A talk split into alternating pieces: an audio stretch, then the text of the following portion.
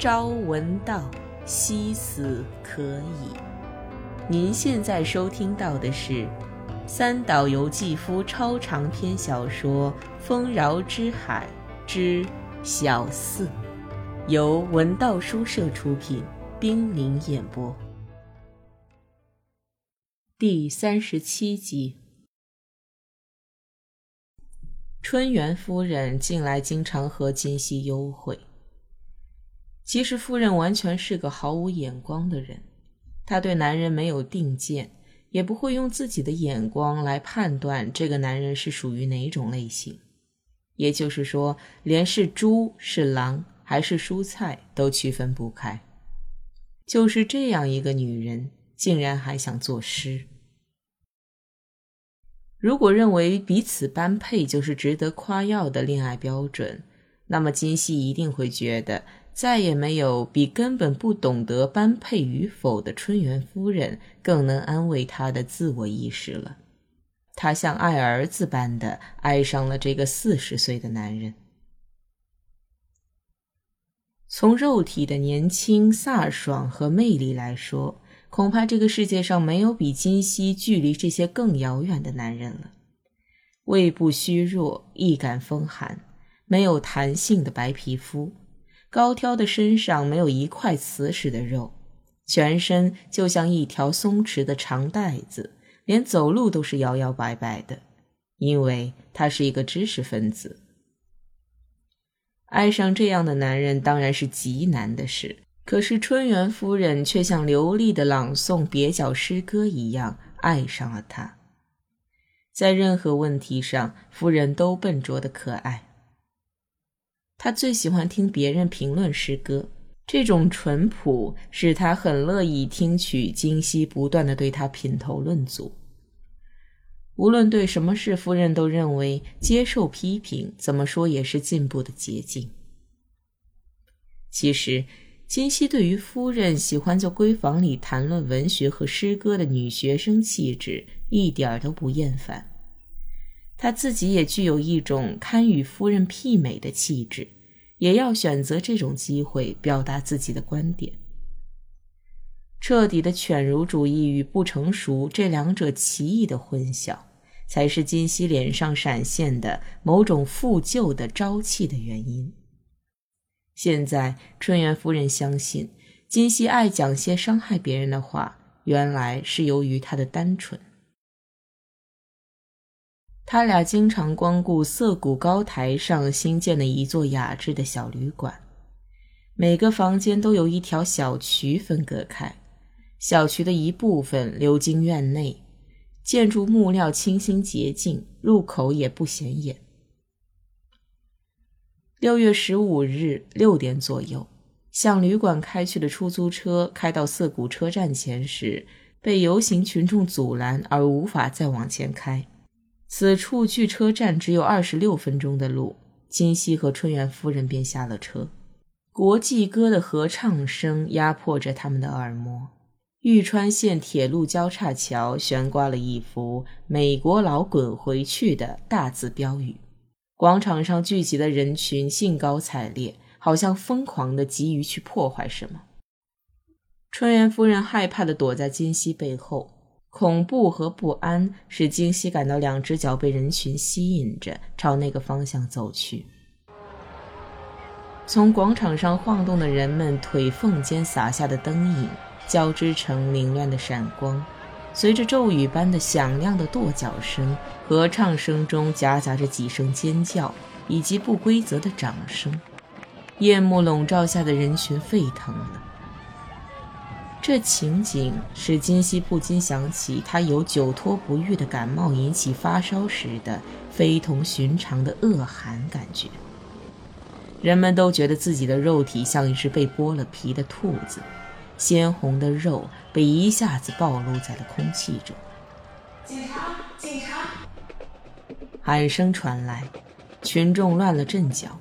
巨浪滔天般的国际歌的合唱声变得时断时续，像雨后的水洼似的散在各处，疏忽间被人们的叫喊声淹没了。客流高峰时的上班族与合唱的群众混在一起，已无法分清。警察署的白色卡车横冲直撞到西乡隆盛铜像边停了下来。头戴深蓝色钢盔的警察预备队像铺天盖地的蝗虫从车上一拥而下。金熙在互相推搡奔逃的人群中握住春元夫人的手，气喘吁吁地逃跑，一直跑到对岸商店的屋檐下才歇了一口气。此时，金熙对自己出乎意料的奔跑能力感到惊讶。一想到自己也能快跑了，心里突发一阵不自然的悸动，特别难受。相比之下，春元夫人的恐惧与她的悲哀同样，似乎有种公式化的东西。夫人胸前抱着手提包，极度悲伤地倚靠着金熙。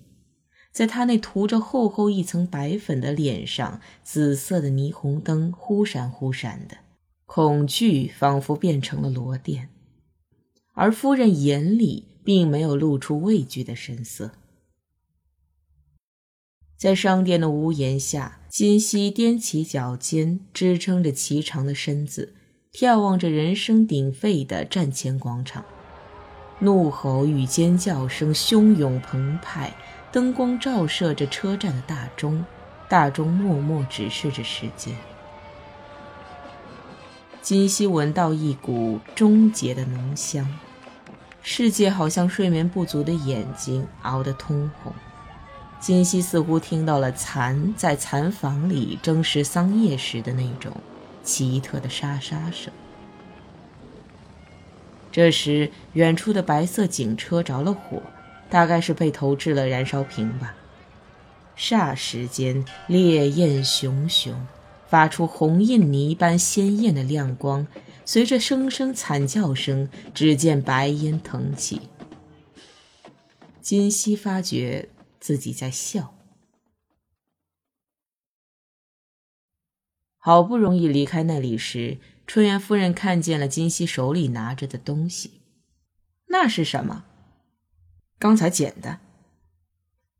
金熙边走边把那黑色垃圾样的东西打开给纯元夫人看，那是一个镶着黑色花边的乳罩，和夫人使用的型号不同，一看就是对乳房很有自信的女人的。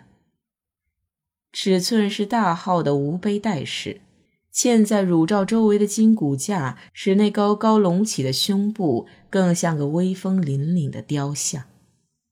啊，真讨厌！在哪儿捡的？刚才那个地方，被人群挤到商店屋檐下的时候，被一个什么东西绊住了脚，捡起来一看，原来是这个。看样子被踩得够呛。你瞧，全都是泥，脏死了，快扔掉！可是太奇怪了，怎么想也觉着奇怪。金熙在过路行人好奇的目光下，炫耀似的拿着它往前走。这玩意儿怎么会掉呢？你认为有这种可能吗？为什么它会掉下来呢？总之，在灯光、黑暗与喊声中，一对巨大的乳房被割了下来。它不过是乳房的缎子外壳，却像一个镶着黑色花边的铸件似的，清清楚楚地表明支撑它的那只乳房的饱满和弹性。为了夸耀这些，这个女人才故意扔掉它。月晕被弃在一旁，月亮就会在这骚乱的暗夜的某处露面。金熙拾到的不过是月晕而已，但他却觉得比拾到乳房本身更真实。那乳房温柔滑腻的触感，以及像扑灯蛾般聚集在其周围的感情的回忆，金熙觉得这一切就在这掌握之中了。他用鼻子闻了它一下，刺鼻的廉价香水味浓过了泥土味。金熙想，它的主人准是美国大兵为对象的娼妓。你真讨厌！春元夫人真的生气了。虽说金熙的嘲讽中一向是夹杂着品头论足的意味，但她怎么也无法忍受这种肮脏行为的嘲讽。这不是批评，而是指桑骂槐的嘲弄。他稍微瞥了一眼，目测了一下那无背带乳罩的尺寸，就感觉到这是金熙对自己那衰老的乳房的一种无言的轻蔑。离站前广场稍远处，在火灾后的废墟上仓促建起来的小店铺，一个挨一个。从倒悬板下面至松涛一带的道路一如往昔。天还没黑，就有醉汉在街上晃荡了。他们头上的霓虹灯如金鱼群般闪烁不停。不快点的话，地狱又会回来。现在必须立刻奔向毁灭。金熙想，他刚一脱离危险，已经不用担心的危险使他脸红了。不用夫人再责备他，黑色的乳罩已从他手上滑落在潮湿的地上了。金熙抱有一种信念：只要没有快一些遭到毁灭，腐蚀自身的日常性的地狱就会得势。只有毁灭不早日到来，自己就多一天成为幻想的耳食。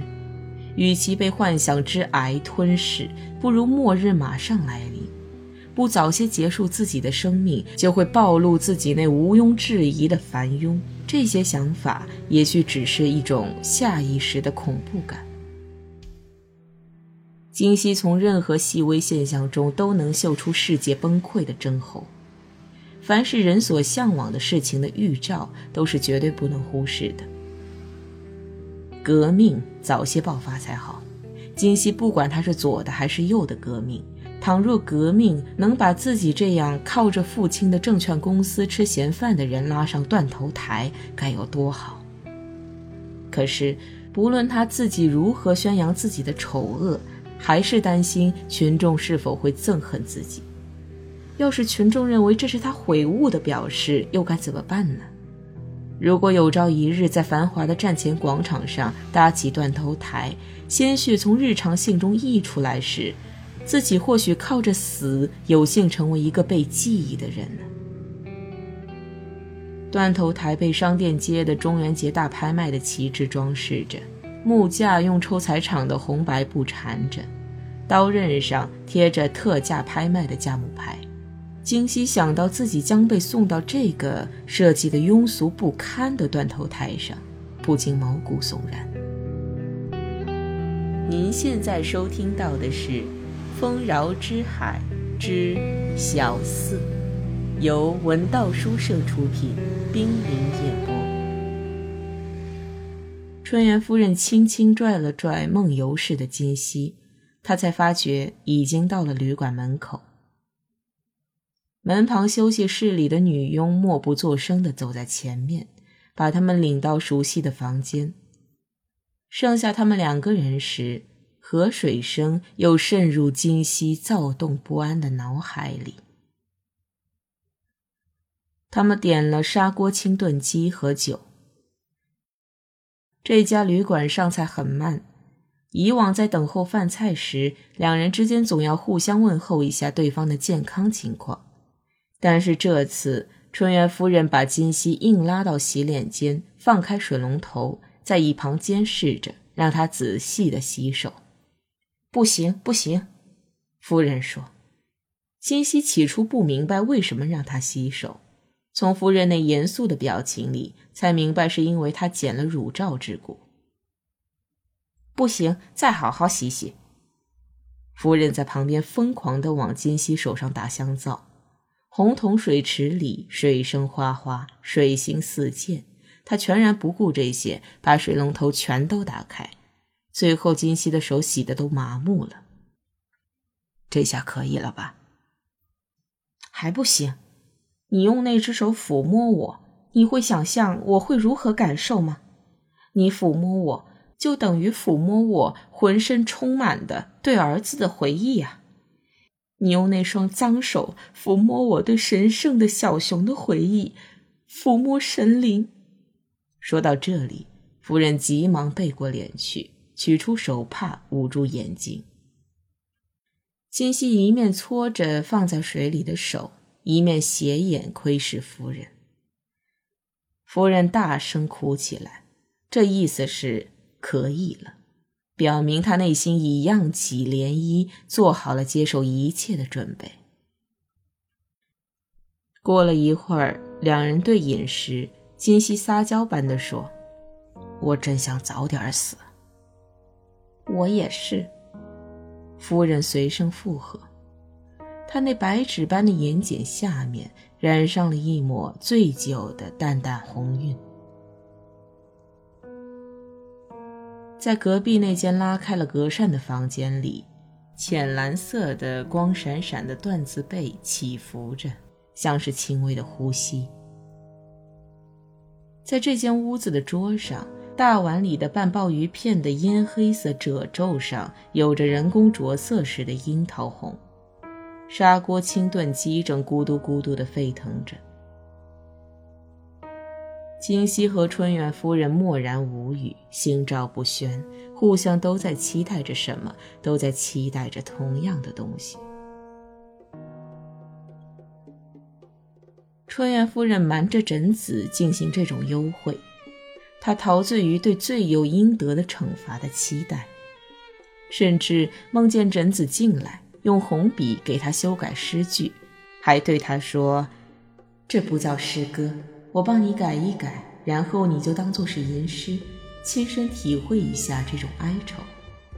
我就是为这个才来的，春元夫人。今夕毕竟是今夕。”尽管他被枕子那嫌恶的眼光瞪着，心里还是想干那种事儿。玉殿厂二缸的那个初夜是他梦幻的最高潮，他想与春元夫人一同再一次达到这个高潮，在那顶点，在那巅峰上，枕子那双清澈的眼睛像天上的星星一样冰冷，因此无论如何也需要再来一次。没有那一双眼睛，金熙和春元夫人的结合就洗刷不掉赝品的气味，就去不掉野合的弱点。只有那一双眼睛，才是最具权威的媒人的眼睛。在寝室暗淡的一角，那闪闪发光的女神般犀利的眼睛，是既廉洁又拒绝，既允许又轻蔑的证人的眼睛。是置于这个世界某处的带有某种神秘的正义的眼睛，是勉强认可的眼睛。只有在那双眼睛里，才有他们两人的正当性的根据。离开那双眼睛，他们二人就只不过是漂浮着的枯萎浮萍。两人的结合，就不过是一个沉溺于永不知觉醒的过去梦幻中的女人，同一个执拗于绝对不会到来的未来幻想之中的男人的结合，犹如两个无机体的瞬间碰撞，犹如棋盒中的两个棋子的接触。于是，金熙恍惚觉得枕子已经来到寝室里。在这间屋子的灯光照不到的地方，一动不动地等待着。这种感觉越来越真切，以致使他不能不看个究竟。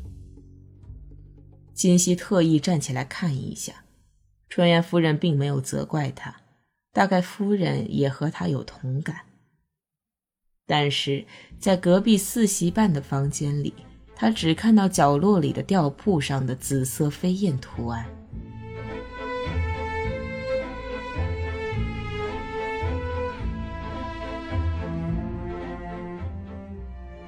势必他们同往常一样倦懒肆意地躺着，像两个女人那样没完没了地闲聊起来。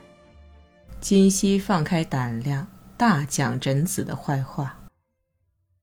你其实被贞子体面的利用了，你担心自己不能独立做个诗人，所以总是依赖他。到目前为止，难道不是吗？今后你要下决心脱离他，自己独立，不然的话就不可能成为像样的诗人。你要知道，现在到了关键时刻了。不过，我如果自以为是的独立了，马上就会止步不前了。为什么这么断言呢？不是我断言，这是事实，也可以说是命运吧。金熙想反诘他，那么到现在为止，你的诗进步了吗？然而他的良好教养使他控制了这种无礼。他也感到自己说这些挑拨夫人和贞子关系的话，并非出于本心，而夫人回答时也是清楚这一点的。过了一会儿，夫人扯起床单裹在身上，露着脑袋，望着灰暗的天井，吟了一首静坐。金熙马上做了品评：“这是一首好诗。”不过，总觉得欠缺概括，局限于日常的感觉，缺乏宇宙感之类的东西。我想其原因大概是下边那句“蓝色的渊潭”没有飞跃感，过于概念化的缘故。它不是以写生为基础的吧？是啊，仔细想想，正如你说的那样。要是在刚写出来的时候你这么批评，我会伤心的。但是过了十几天，我自己也看出毛病来了。不过，枕子对这首诗很称赞，和你相反。他说下面那句好，还说蓝色的渊潭可否改为湛蓝的渊潭，这样更庄重些吧。春园夫人的语气里流露出自得的心情。这是一种让一个权威与另一个权威在自己手掌上斗来斗去的心情。随后，他趁兴又详细的谈起了金熙爱听的有关熟人的传言。最近我见到了庆子，打听到了一些有趣的事。什么事？金熙马上来了劲头，他将一直趴着的身子翻过来。一段长长的烟灰落到了裹在夫人胸口的床单上。是本多先生和一位泰国公主的事。春园夫人说：“最近本多先生把这位公主和她的男朋友带到二冈的别墅幽会去了。那个男人是个学生，叫克己，是庆子的外甥。三个人睡在一起了吗？”本多先生不干那种事，他是位冷静而理智的人，可能是出于对这对年轻恋人撮合的善意吧。本多先生很喜欢那位公主，这事儿人人知道。可是他们年纪相差太远，不大谈得来。问题是，庆子在这里扮演了什么角色呢？他也受了连累。碰巧那天庆子也去了自己在二冈的别墅，杰克先生歇班也住在那里。早晨三点左右，突然有人敲门，是公主跑来了。庆子和杰克被他搅了睡眠，问他出了什么事，他死不肯说。庆子也无可奈何。当晚公主非要住在那里不可，庆子就留她住下了。庆子想。等到天亮了再通知本多先生。结果他们睡过了头，杰克要赶回营房，只喝了一杯咖啡，就急急忙忙的上了吉普车。庆子送他出门时，碰见脸色煞白的本多先生从对面走过来。庆子笑着对我说：“他还是头一次看到本多先生那样惊慌失措。”庆子明知他是来找公主的。却故意开玩笑说：“啊，您这是怎么了？散步干什么这么匆忙啊？”本多先生告诉他，公主失踪了，说话声音都变了。就这样，庆子故意捉弄了本多半天，直到本多已死了心要回去的时候，庆子才说：“公主住在我家哟。”听了这话，快六十岁的本多先生脸都红了。万分欣喜的高声问他：“是真的吗？”庆子带他到客房，本多先生一看见安睡在床上的公主，就一屁股坐了下来。公主并没有被他们吵醒，还在甜甜的熟睡。她微张着可爱的樱唇，面颊埋在乌黑的头发里，长睫毛齐刷刷的。四五个小时前他跑来时那可怕的神情已消失不见了，脸上又恢复了往日的天真，呼吸也很均匀，好像正做着一个快活的梦。当时他还撒娇似的翻了个身，这些都是庆子跟我说的。